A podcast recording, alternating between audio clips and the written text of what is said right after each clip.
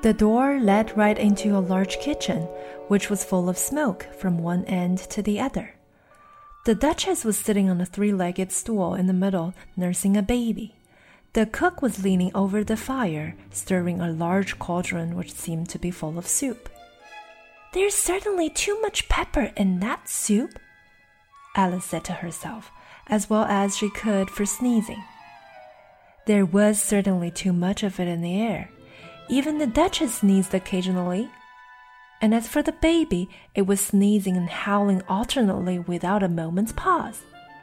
The only things in the kitchen that did not sneeze were the cook and a large cat which was sitting on the hearth and grinning from ear to ear. Please, would you tell me? said Alice, a little timidly, for she was not quite sure whether it was good manners for her to speak first. Why your cat grins like that? It's a Cheshire cat, said the Duchess, and that's why. Pig! She said the last word with such sudden violence that Alice quite jumped. But she saw in another moment that it was addressed to the baby and not to her, so she took courage and went on again. I didn't know that Cheshire cats always grinned. In fact, I didn't know that cats could grin. They all can, said the Duchess, and most of them do. I don't know of any that do, Alice said very politely, feeling quite pleased to have got into a conversation. You don't know much, said the Duchess, and that's a fact. Alice did not at all like the tone of this remark and thought it would be as well to introduce some other subject of conversation. While she was trying to fix someone, the cook took the cauldron of soup off the fire and at once set to work throwing everything within her reach at the Duchess and the baby. The fire irons came first, then followed a shower of saucepans, plates, and dishes. The Duchess took no notice of them even when they hit her, and the baby was howling so much already that it was quite impossible to say whether the blows hurt it or not. Oh, please, mind what you're doing, cried Alice, jumping up and down in an agony of terror. oh, there goes his precious nose! As an unusually large saucepan flew close by it and very nearly carried it off. If everybody minded their own business, the Duchess said in a hoarse growl, the word would go round a deal faster than it does. Which would not be an advantage, said Alice, who felt very glad to get an opportunity of showing off a little of her knowledge. Just think of what work it would make with the day and night. You see, the earth takes 24 hours to turn round on its axis. Talking of axes, said the Duchess, chop off her head. Alice glanced rather anxiously at the cook to see if she meant to take the hint. But the cook was busily stirring the soup and seemed not to be listening, so she went on again. Twenty four hours, I think. Or is it twelve? I. Oh, don't bother me, said the Duchess. I never could abide figures. And with that, she began nursing her child again, singing a sort of lullaby to it as she did so, and giving it a violent shake at the end of every line. Speak roughly to your little boy, and beat him when he sneezes. He only does it to annoy, because it knows it teases. Chorus, in which the cook and the baby joined. Wow, wow, wow! While the Duchess sang the second verse of the song, she kept tossing the baby violently up and down, and the poor little thing howled so that Alice could hardly hear the words. I speak severely to my boy. I beat him when he sneezes, for he can thoroughly enjoy the pepper when he pleases. Chorus. Wow, wow, wow! Here, you may nurse it a bit if you like, the Duchess said to Alice, flinging the baby at her as she spoke. I must go and get ready to play croquet with the queen And she hurried out of the room. The cook threw a frying pan after her as she went out, but it just missed her.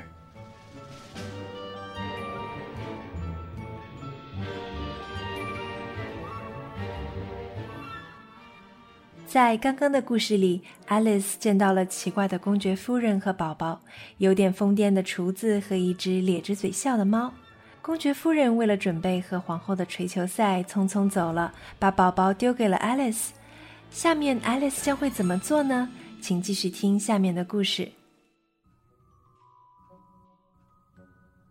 Alice caught the baby with some difficulty, as it was a queer shaped little creature and held out its arms and legs in all directions.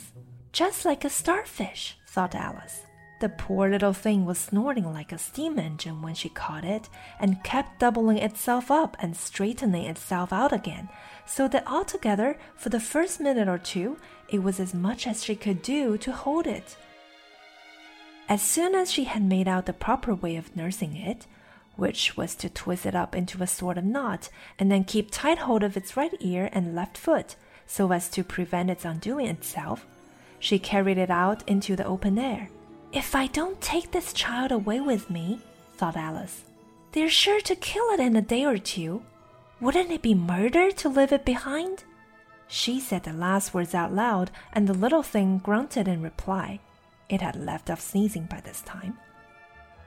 Don't grunt, said Alice. That's not at all a proper way of expressing yourself. The baby grunted again, and Alice looked very anxiously into its face to see what was the matter with it. There could be no doubt that it had a very turn up nose, much more like a snout than a real nose. Also, its eyes were getting extremely small for a baby. Altogether, Alice did not like the look of the thing at all. But perhaps it was only sobbing she thought, and looked into its eye again to see if there were any tears. No, there were no tears.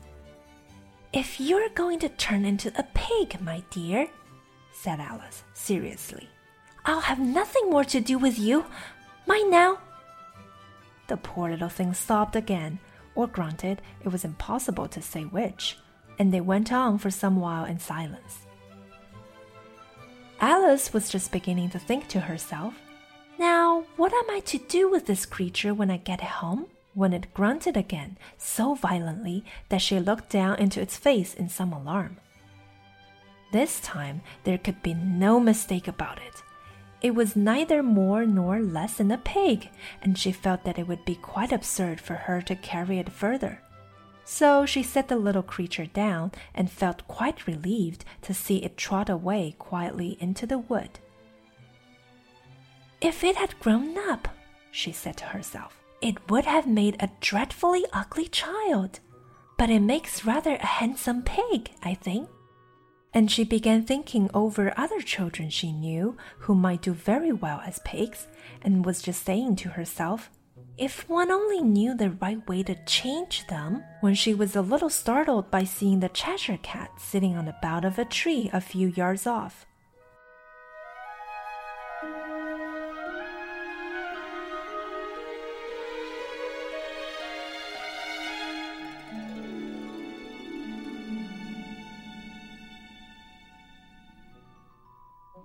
前面的故事里，Alice 发现公爵夫人的宝宝变成了一只小猪，只好把它放了，却看见咧嘴笑的柴郡猫坐在前面不远的一棵树上。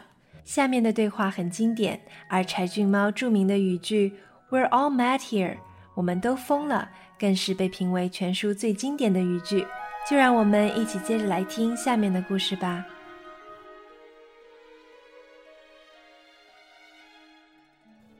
The cat only grinned when it saw Alice. It looked good natured, she thought. Still, it had very long claws and a great many teeth, so she felt that it ought to be treated with respect. Cheshire Puss? she began rather timidly, as she did not at all know whether it would like the name. However, it only grinned a little wider. Come, it's pleased so far, thought Alice, and she went on. Would you tell me, please, which way I ought to go from here? That depends a good deal on where you want to get to, said the cat. I don't much care where, said Alice. Then it doesn't matter which way you go, said the cat. So long as I get somewhere, Alice added as an explanation. Oh, you're sure to do that, said the cat. If you only walk long enough. Alice felt that this could not be denied, so she tried another question. What sort of people live about here? In that direction, the cat said, waving its right paw round, lives a hatter.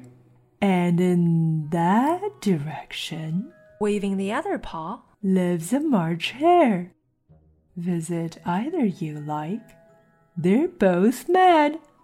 But I don't want to go among mad people, Alice remarked. Oh, you can't help that, said the cat. We're all mad here. I'm mad. You're mad. How do you know I'm mad? said Alice. You must be, said the cat. Or you wouldn't have come here. Alice didn't think that proved it at all. However, she went on. And how do you know that you're mad? To begin with, said the cat, a dog's not mad. You grant that. I suppose so, said Alice. Well, then, the cat went on. You see, a dog growls when it's angry and wags its tail when it's pleased. Now I growl when I'm pleased and wag my tail when I'm angry. Therefore, I'm mad. I call it purring, not growling, said Alice. Call it what you like, said the cat. Do you play croquet with the queen today? I should like it very much, said Alice, but I haven't been invited yet. You'll see me there, said the cat, and vanished. Alice was not much surprised at this. She was getting so used to queer things happening. While she was looking at the place where it had been, it suddenly appeared again. By the by, what became of the baby? said the cat. I'd nearly forgotten to ask. It turned into a pig, Alice quietly said, just as if it had come back in a natural way. I thought it would, said the cat, and vanished again. Alice waited a little, half expecting to see it again, but it did not appear, and after a minute or two she walked on in the direction in which the March hare was said to live. I've seen hatters before, she said to herself. The March hare will be much the most interesting, and perhaps as this is May, it won't be raving mad. At least not so mad as it was in March. As she said this, she looked up, and there was the cat again, sitting on a branch of a tree. Did you say pig or fig? said the cat. I said pig, replied Alice. And I wish you wouldn't keep appearing and vanishing so suddenly. You make one quite giddy. All right, said the cat, and this time it vanished quite slowly, beginning with the end of the tail and ending with the grin, which remained some time after the rest of it had gone. Well, I've often seen a cat without a grin, thought Alice. But a grin without a cat! It's the most curious thing I ever saw in my life.